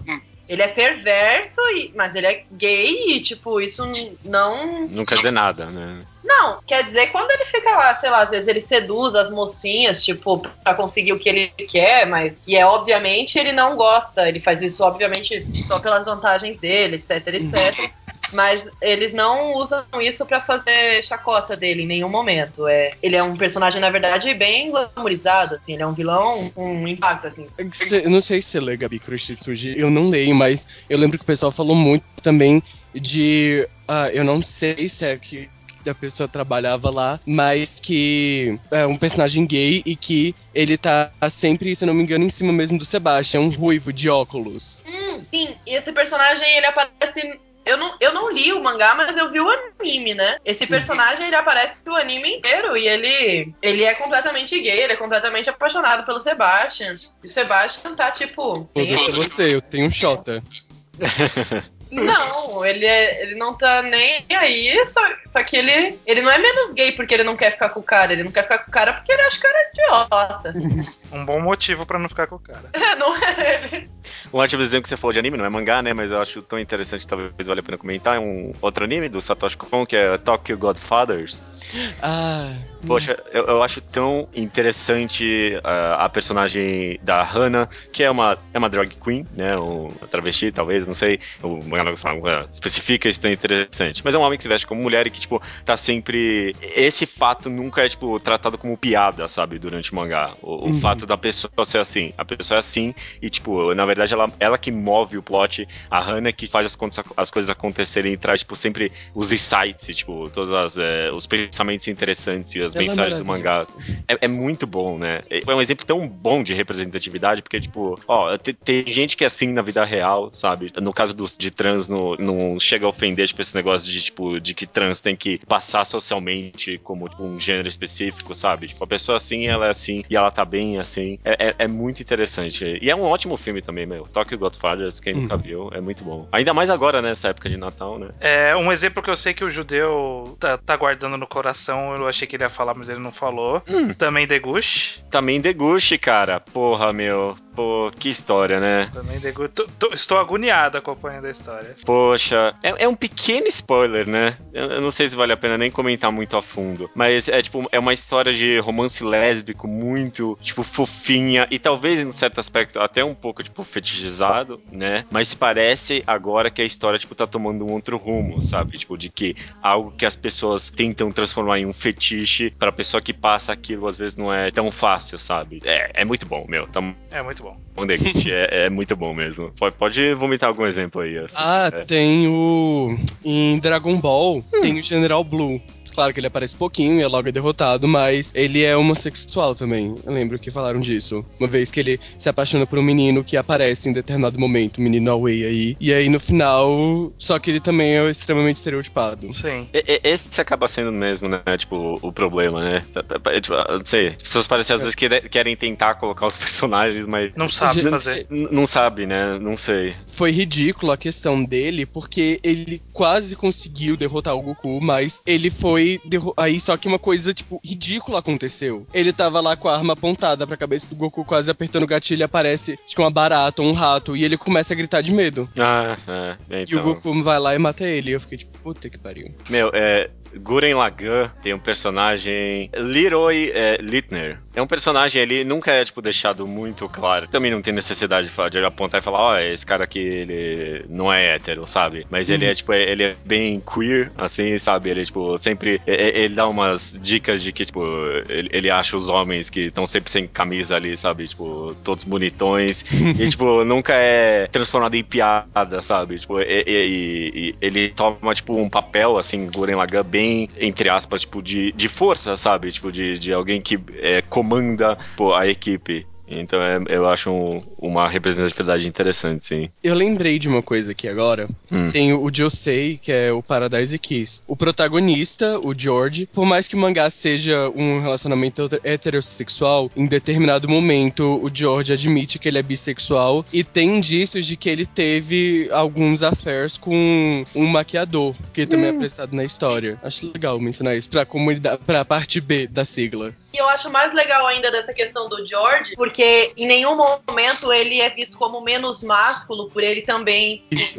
Ele não é visto, por exemplo, como a virilidade dele no relacionamento heterossexual dele não é questionada por ele ser, por ele também se relacionar com homens, entendeu? Uhum.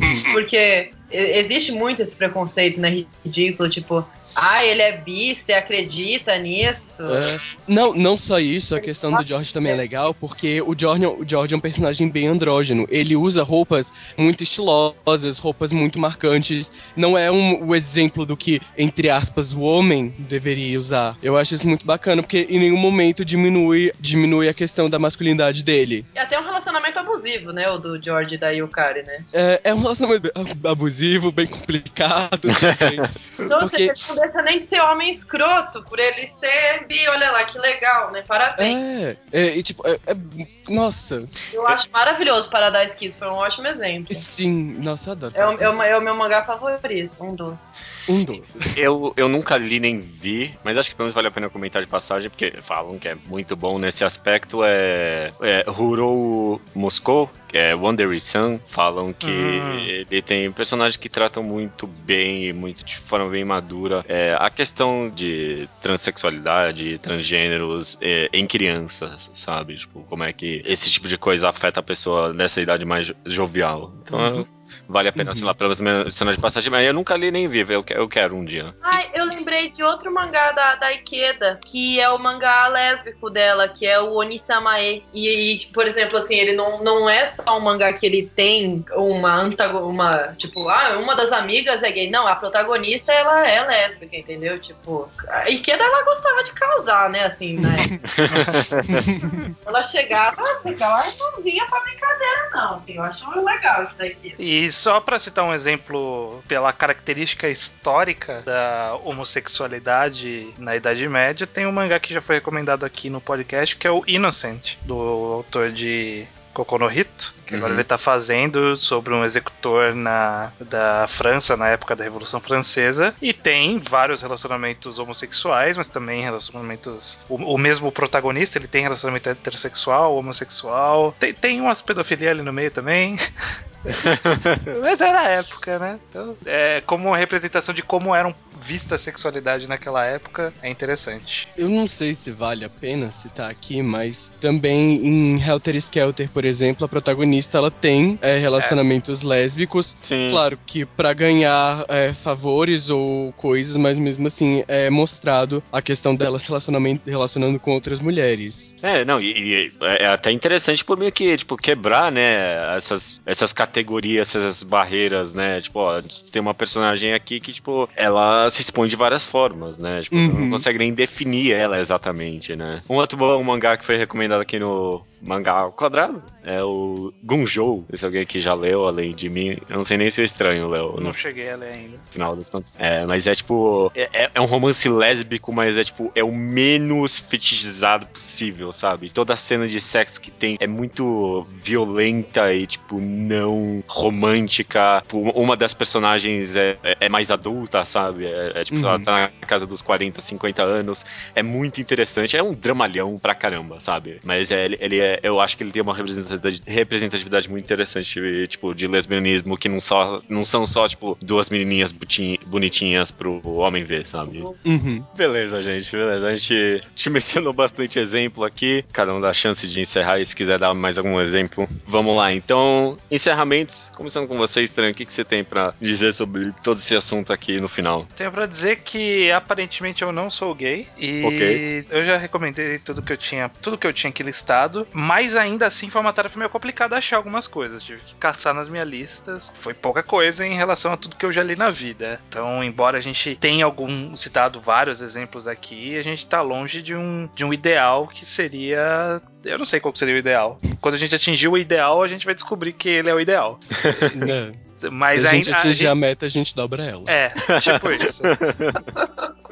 É isso aí. Gabi, palavras finais. Só queria agradecer, foi muito legal participar do programa. Valeu por me convidarem de novo e eu achei, sei lá, coragem aí da sua eu parte de falar assim na frente de todo mundo, ainda mais pra um Aí não tá na frente de ninguém, né? Hum. Essa é a parte fácil. Se tivesse no palco, a será que você ia conseguir? O importante é o Kokoro. Eu entendo essa coisa de, do medo da reação das pessoas. Eu não digo não tanto de julgar, assim, mas sei lá, eu ficaria com medo, por exemplo, de, sei lá, virar um por exemplo, ah, é um, um nicho, entendeu? De, aí agora só vão chamar o judeu para falar do de Aoi. Então, gente, pelo amor de Deus, sabe? O judeu é um cara inteligente, ele gosta de outros temas, da mesma forma que vocês podem me chamar para outros temas que não tem um gênero, tipo ficção científica, alienígena, isso, tá? Indiretas aqui, jogando, assim, mais. ok. Brincadeiras à parte, eu acho que foi muito legal da sua parte fazer isso e obrigada aí por chamar os amigos para participarem. Ah. bonito da sua vida. É, Ia, então, o que, que, você tem aqui pra falar? Primeiramente, agradecer pelo convite. Acho que mais nervoso do que eu pra isso, só o judeu mesmo.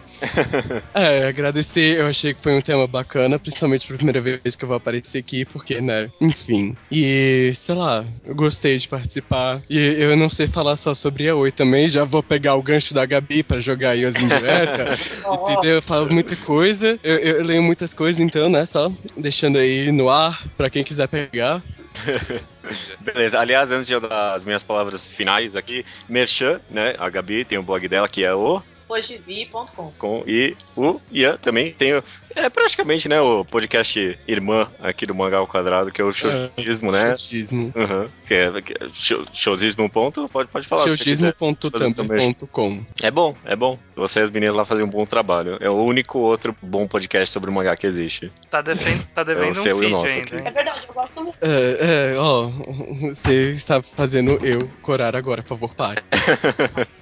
E minhas palavras finais aqui também agora, o. É, foi, foi. ape- Apesar de eu, tipo, parece que alguém tava socando meu estômago antes de eu começar esse programa, foi muito, muito nervoso. Eu não sei, é, é como eu disse, eu não acho que tem que ter tanta coragem assim. É isso que eu quero dizer no final, sabe? Porque se, se as pessoas estão na mesma situação que eu, é, não é tanta coragem assim pra, pra você se abrir pras pessoas que você sabe que são cabeça aberta, sabe? E é.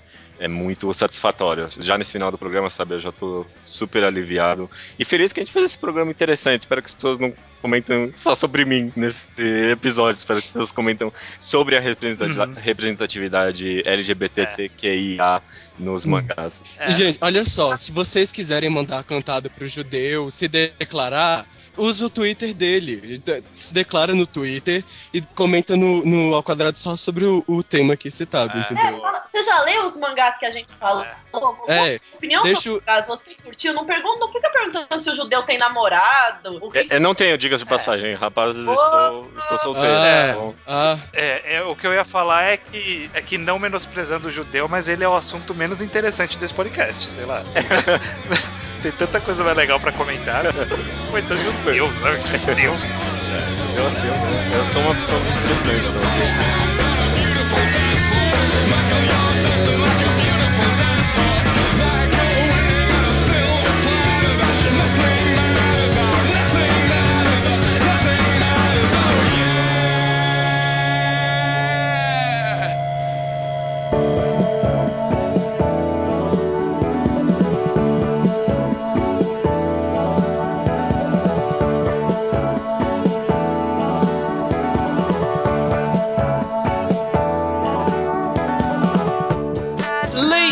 De e-mails do episódio 157, Consertando Cavaleiros do Zodíaco. É, esses e-mails chegam no e-mail contato ao e tem os comentários também do blog ao. Correto, Leonardo e Bocha? Correto. Correta. É, olha aí. Vou tentar imitar o judeu, sério? Eu, eu certifico que tá, que tá certo. É, o, o judeu é normalmente quem faz a abertura do e-mail, eu me senti meio estranho. Nesse último podcast aqui que vocês acabaram de ouvir, o judeu foi muito estrelinha. Vocês dois aqui que estão na gravação vão saber quando, quando sair o podcast. Então eu resolvi expulsá-lo e trazer outras pessoas pra leitura. Hum. Não, mentira. Ele só foi viajar mesmo. É, e aí, tudo bem com vocês? Ansiosos por fazer uma leitura de e-mails? Bastante. Eu não tenho muita noção de como funciona por dentro disso. Começando com o Slowpoke Report, eu vou começar aqui, hein? Vou tomar as rédeas do programa. O Vixon Andrade, ele leu Oyasumi Pum Pum e o Nanimaster Kurosawa. Ele disse que gostou muito de Pum Pum, mas não entendeu o motivo de recomendarmos tanto o Nanimaster. Ele disse que não é ruim, mas também não achou nada demais, diferente de Pum Pum, que ele achou genial. E ele pergunta se tem a possibilidade de um podcast sobre o Nanimaster. Vocês já leram o Nanimaster? Li, sim. Não. É, o Leonardo é uma negação mesmo. Bosch, você gosta de Onani Master, Bosch? Gosto. Inclusive, eu acho a Animaster mais genial que o Pum Pum, mas essa é a opinião pessoal. Pois é. Eu acho o Pum Pum mais genial. É, Bom, é, você não leu, então. é. É uma opinião um pouco parcial. É, eu acho o Onani Master bom. Eu, eu- faz muito tempo que eu li, eu preciso reler, mas é possível que tenha assim. A gente sempre quis fazer um enquadrado. A gente não fazia porque na época que a gente começou o podcast, o Onani Master ele era muito cultuado no meio dos blogs, né? Todo blog tinha um post sobre o Master. A gente achou que não valia a pena ter. Mas agora passou tanto tempo, o pessoal nem lembra de Master mais, vale a pena talvez. Sim, acho que dá pra buscar tem- umas temáticas novas dentro do próprio mangá. É, ou mesmo velha, né? Porque faz tanto tempo, ninguém lembra. É, pode ser. Bom, beleza, vamos lá falar sobre o tema do programa. É, Certo. nesse último programa que foi Consertando Cavaleiros do Zodíaco, muita gente se incomodou com nós termos nos preocupado com o tempo do podcast. Vocês ouviram o podcast, vocês dois? Sim. Parcialmente. Ah, olha aí, ó. Ah, eu não ouvi tudo, não consegui. O, pro- o problema com o tempo do podcast é que demora pra gravar. Aí a gente já começa tarde, e aí, tipo, a gente tem que trabalhar no dia seguinte, então não dá pra ficar entrando madrugada dentro. Gravar mais de uma vez por semana é foda, não tem muito como. E editar também dá trabalho. E como é um negócio que é feito no party time, a gente acaba se preocupando com o tempo porque tem que se preocupar, não tem como escapar disso. Uhum. Mas eu queria dizer que eu concordo com o judeu que tinha que ter acabado nas 12 casas e pronto, não precisava do resto. Tá. É possível. A gente podia. Se se a gente tivesse feito isso, o pessoal talvez tivesse gostado mais do podcast. Na verdade, o problema é que todo mundo reclamou do tempo porque o judeu falou pra gente fazer em dois programas. Se a gente não, se não tivesse dito, não tinha dado esse problema. Deu esperança. É verdade. Pois é. Um de vocês dois, leia o próximo comentário barra e-mail. Um de vocês dois é muito pago, né? Escolhe aí. Você quer ler o próximo, Leonardo? Posso? Leia, leia, Bom, vai. A Ines Barbulho, ela sugeriu um nível de progressão dos cavaleiros pra fazer o quando, quando os cavaleiros chegassem na, no sétimo sentido e tivesse uma vaga entre os cavaleiros de ouro, eles subissem de level e fossem destravando a habilidade da armadura específica de ouro que eles iam adquirir. Tipo, o uma ideia. Antares de escorpião, aquele poderzinho do inferno do câncer, as rosas do, do Afrodite. É. E ela falou também do de bronze pro de prata, né? Tipo, de prata ser. Você tá chegando no sétimo sentido, aí você, pô, virei de prata. Mas com a mesma armadura. É, mas eu, eu fico pensando que como que seria se dois cavaleiros evoluíssem e só tivesse uma armadura? Aí ia ter que ter um duelo. Interessante. É uma A- possibilidade. até pode ser um micro arco, né? Tipo, coloca, sei lá, o Jabu pra duelar com o It de Libra, sei lá, It de Hydra. É uma coisa meio. Uma coisa meio aquele uh, Hoshino Samidare, que tinha que eles tinham que duelar pelo um poder maior. É verdade, pra ser lá o Ok. Invisible. Isso. Tipo Isso é isso. interessante. Boa. Eu acho que a passagem de bronze pra ouro poderia ser. Agora, esse meio termo do prata, eu não consigo Não achar. tinha excluído o, o É, prata? a gente, essa é a, é é a sugestão dela, né, pra manter. Mas eu, eu Ah, acho que sim, a, a sim. decisão de excluir foi uma boa decisão. Sim, sim. Vai lá, Bocha. Então, o Matt Wings disse que vocês deveriam ter planejado um pouco melhor quais sagas abordariam nesse vídeo, com antecedência. Ele escreveu o vídeo mais de uma vez, eu acho que. sei lá. É, É o costume, talvez. Ele disse que se fosse apenas até as 12 casas, por exemplo, seria possível abordar mais coisas no início com mais detalhes. É parcialmente uma verdade, só que é aquela coisa, não dá pra planejar porque vocês estão bolando a ideia na hora. É, na nossa mente dava pra fazer num programa, só que a gente foi falando e não... os erros É. iam, iam se empilhando. Tipo, a gente começou a falar, vamos empilhar os erros aqui pra gente poder consertar. E a gente não parou de empilhar. Aí uma hora a gente falou, tá, vamos parar e vamos deixar do jeito que tá e começar a arrumar alguma coisa. Pois é, o funcionamento do programa acaba não, sendo muito legal essa parte da antecedência, mas é algo a se pensar, talvez. É, e as Mas às vezes essa é a, essa é a brincadeira, né? Tu, tu vê o planejamento que às vezes não dá tão certo. É, sim. O, falaram pra gravar em mais de um programa, cara, não, a gente não quer voltar pra Cavaleiro. Se voltar vai ser muito no futuro e não vai ser, ah, sei lá, não vai voltar pra Cavaleiros, nunca. Bom, ó, o João Miguel, ele acha que o novo plot das 12 casas é ótimo. Ele diz: "Porém foi mal decidido o poder dos 12 generais de ouro de Atena. Ia ficar muito legal mostrar um Debaran batendo em alguém, com a Atena impedindo ele de matar um dos seus cavaleiros, entrando na frente, mostrando seu cosmo, e aí ele percebendo que ela é quem de ser. É uma coisa que eu tinha planejado tentar fazer, mas acabou não cabendo no programa, é tentar salvar o Adebaran, né? Porque o, é o brasileiro, né? E ele é tão pouco valorizado, coitado. É, você tinha que mostrar que ele não desiste nunca, né? Não, então ele tem a melhor, o melhor ataque e a melhor defesa. Tipo, não tem como você vencer alguém assim, sabe? Tipo. E ao mesmo tempo ele é um bosta. E no mesmo tempo não sentido. gosta, é muito escroto isso. Então, É. tinha que, a gente tinha que ter salvado ele de alguma forma. Não, não deu tempo. Mas tem como, tem como vencer alguém assim, sim. Porque o Shiryu também tinha o melhor Ah, ataque é e melhor verdade. defesa dos cavaleiros. E ele se bateu, e assim que Cara, mas o, que- o golpe que o Shiryu dá no próprio escudo é tão idiota. Não é nem possível que aquele golpe existisse. Não faz sentido nenhum. Não faz sentido nenhum. Ah, o cara deu uma cabeçada no meu escudo e aí ele deu um soco no escudo. Só que, tipo, a posição que o braço dele tinha que estar pra ele dar esse soco é, é, é inumano. Não tem como, tipo, é, não, não, é muito tosco. É muito tosco. Ele não tem como conseguir força suficiente, Não. né? Pois é. O Jorge Joestar, 27 anos, contador do Rio de Janeiro, Rio de Janeiro, e ele fala aqui: Vocês perceberam que não consertaram cavaleiros?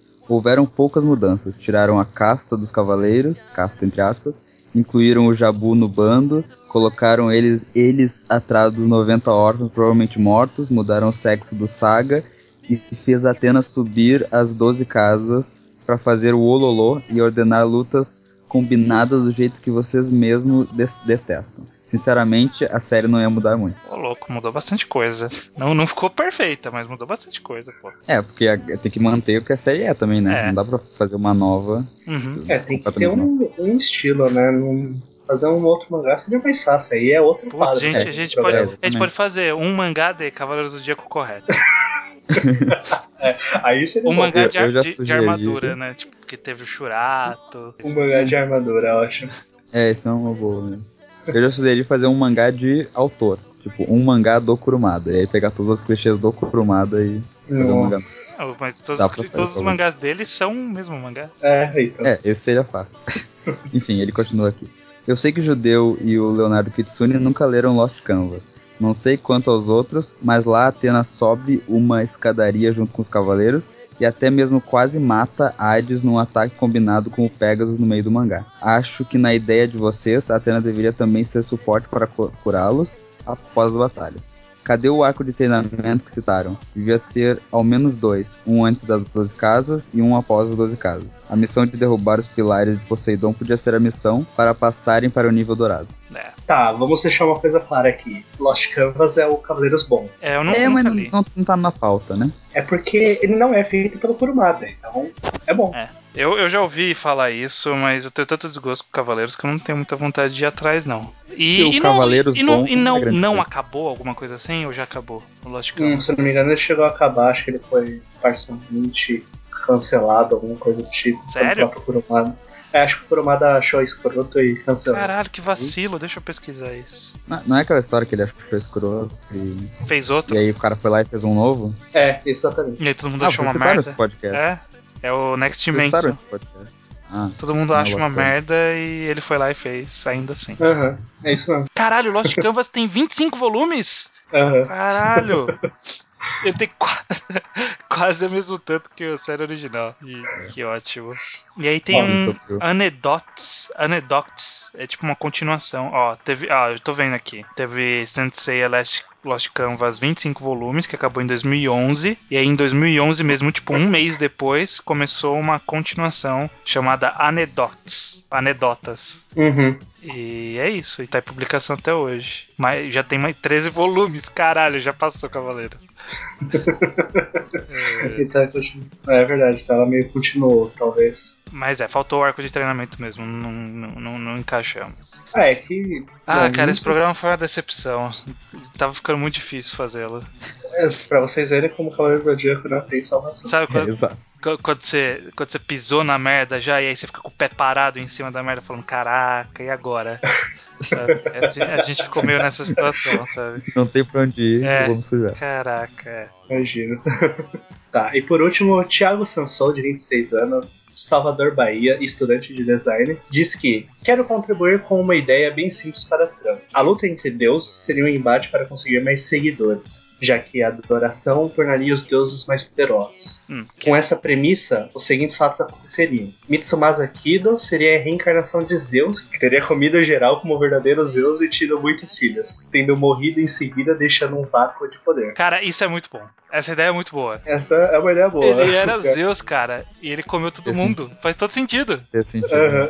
Faz muito sentido. Cara, essa ideia, essa ideia é de ouro. Essa é muito boa. Os- outra ideia. Os Cavaleiros de Ouro e o Santuário não serviriam exclusivamente a Atena, e sim ao deus mais adorado de toda a humanidade, que nesse caso seria Ares, que após a morte de Zeus lançaria o mundo em uma guerra ganhando mais seguidores. Eu não sei o que pensar muito bem dessa ideia. Eu achei interessante. Cria um conflito estabelecido pro mundo que eles têm que resolver, né? É, por isso, por isso que. é, um- uma coisa que fica complicada nisso no- é que a mitologia fica meio estranha, porque, tipo, os cavaleiros da Atena são todos de constelação.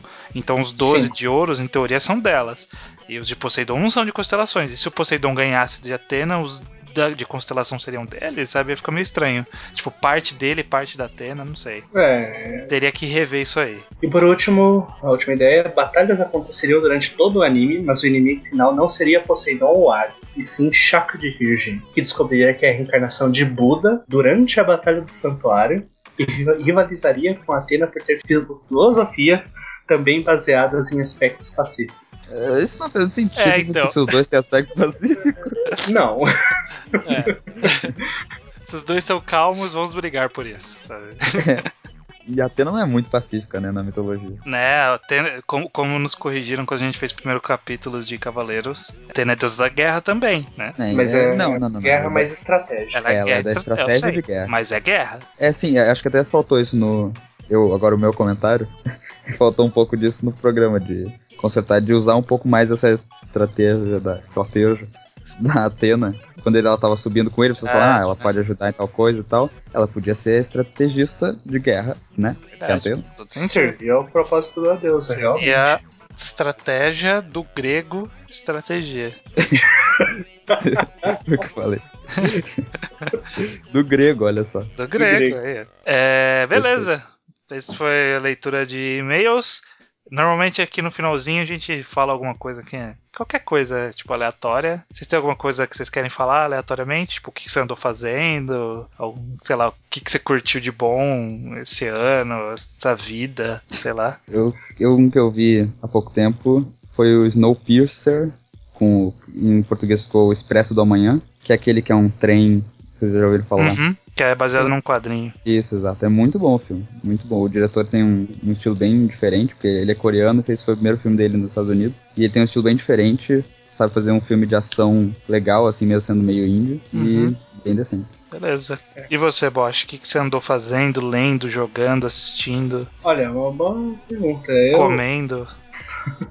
No momento eu estava comendo pipoca, mas fora isso, recentemente eu queria muito jogar vários jogos da Steam, só que eu me decidi de terminar primeiro todos os jogos que têm apenas cartinhas, quer dizer, não terminar, no caso, colher todas as cartinhas para vender, ao invés de usar o sistema do Idolmaster. E eu descobri que jogos da Unity são uma coisa muito escrota. Qual, quais os são jogos isso. da Unity? Do, do- Unity é uma engine, É, mas pode ser qualquer coisa, né? Pode ser qualquer coisa, só que aí existe uma série de jogos que custa abaixo de 50 centavos, que eles são muito ruins. É, é muito bizarro. Imprevisível É, isso, né? né? 50 centavos. Surpreendente. Em promoção, em promoção. Não é o preço original deles, Ah, mas claro. eles são incrivelmente ruins. E sei lá, eu tava meio surpreso com isso. Tipo, Fora qual? isso- dá um exemplo aí de um jogo bem bosta do Steam. Qual é o nome? Blaster. Blaster Shooter Gun Guy. O jogo não faz o mínimo sentido. Você. É um daqueles jogos que eles tentam ser difíceis, colocando caminhos impossíveis de passar. Só que pra matar o primeiro urubu você tem que dar mais de três tiros e o bicho fica voando num círculo e você não consegue atirar nele porque. Ah! Caralho, é um jogo Ah, muito tosco. Eu tô vendo aqui as imagens. É. Jesus. Jesus é Isso. muito ruim. Nossa, não, não, não. Não, é muito ruim. Caralho, que É, ofensivo. pois é. que isso, cara? Só tá passando o um pai. vídeo aqui, só no vídeo ele já é uma merda. Ele já é uma merda, então. Exatamente. Ele é daqueles jogos que tentam ser impossíveis, só que o problema é que ele não é justo em nenhuma forma. Entendi. Não é que ele tenta ser legal, ele simplesmente é escroto. No Steam tá análises praticamente negativas.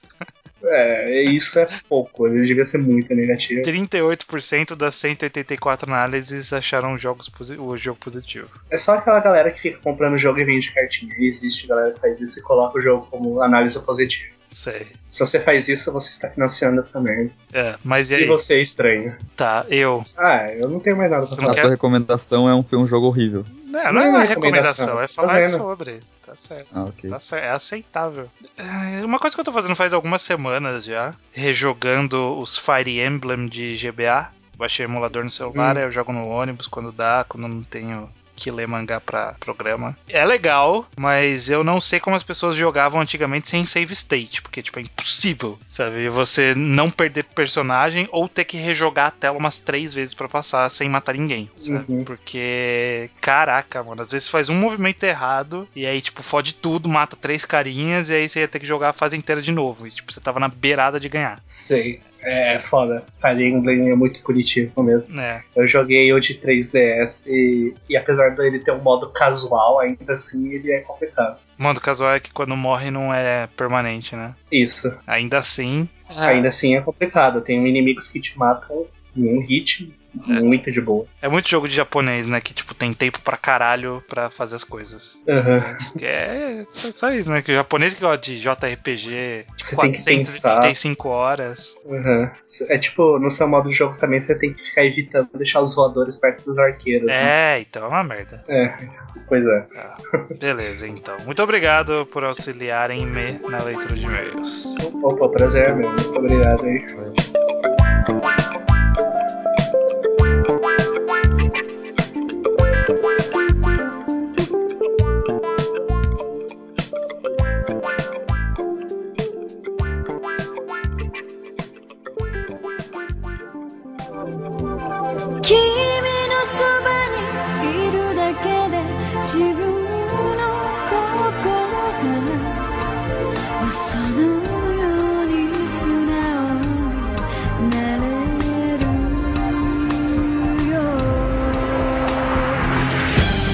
Recomendação da semana é sua, né, Ian? Eu. Então, eu vou recomendar um dos meus mangares favoritos e que só eu gosto dele. Eu nunca achei ninguém que gostasse dele, mas enfim. O mangá que eu recomendo é Saishu Reiki no Jo, Saikano, encurtando. Ele tem sete volumes. Ele é um seinen. Ele foi escrito pelo Takahashi Shin e é uma história cheia de drama e sci-fi e romance e mais drama e armas e guerras e meninas com braços de metralhadora e asas de espada. Asas de espada. Eu gostei desse conceito. É maravilhoso, gente. Vamos ver. É sobre uma, uma premissa bem básica, assim. Então, a gente vai ter ah, os protagonistas, a Tice e o Shuji. Eles moram numa pacata cidade litorânea e o mundo tá vivendo uma guerra mundial. Eles não especificam que tipo de guerra é, nem a época em que as pessoas estão. Pode ser uma guerra que já aconteceu, pode ser uma guerra fictícia. Enfim, o eles estão, eles começam a namorar, eles estão nesse relacionamento. E um dia a Tice é pega por um programa do governo onde o corpo dela é hibridizado e são implantadas armas nela.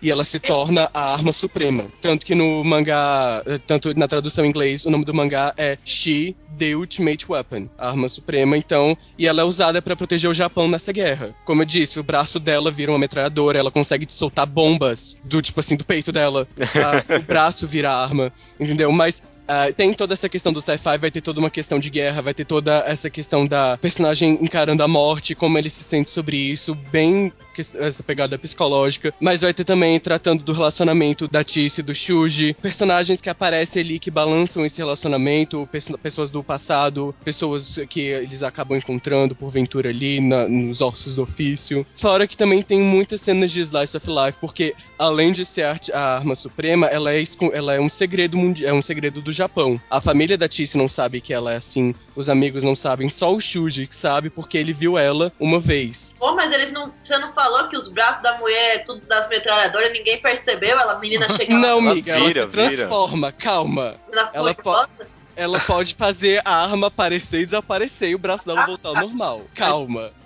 Calma. Senão ia ficar, né? A galera não presta atenção. né? Pensa nela como uma Mahou Shoujo. De dia ela é uma menina normal, de noite ela se transforma numa arma suprema de morte. Mas quem é gay nesse mangá? Não tem que ter gay no Não mangá. tem que ter O que, que é aqui nesse mundo? Cara, não vai ser preconceituosa, Gabi, só porque o cara é gay. ele- Alô? Ai, caralho.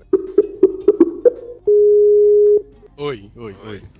Oi, gente, tudo bem? Tudo Olá. bem. Caiu na hora que o judeu estava dando uma dura na Gabi por ela ser preconceituosa, só Ah, porque. que- só porque ela quer, ela quer gay em tudo. É. Verdade. Mas. Bom, va- vamos, o judeu ele caiu aqui, vamos ter que encerrar sem ele. Assuma o papel de host aqui agradecendo a participação de ambos, muito obrigado. Eu acho que foi um golpe de estado seu. É, Eita. Você tava muito quietinho hoje, aí, aí de repente aí o rosto cai, eu achei suspeito. eu não vou. Tá tudo acontecendo justo quando eu apareço, hein? O judeu sai do armário, o, o estranho tá roubando o, o posto de host. Eu acho que eu sou o aviso da nova era. Meu, nossa, gente, ó, não me envolvam, eu não me meto em política, eu Gosto disso.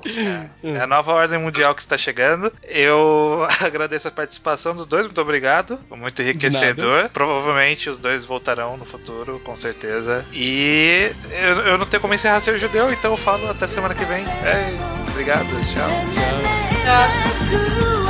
tchau.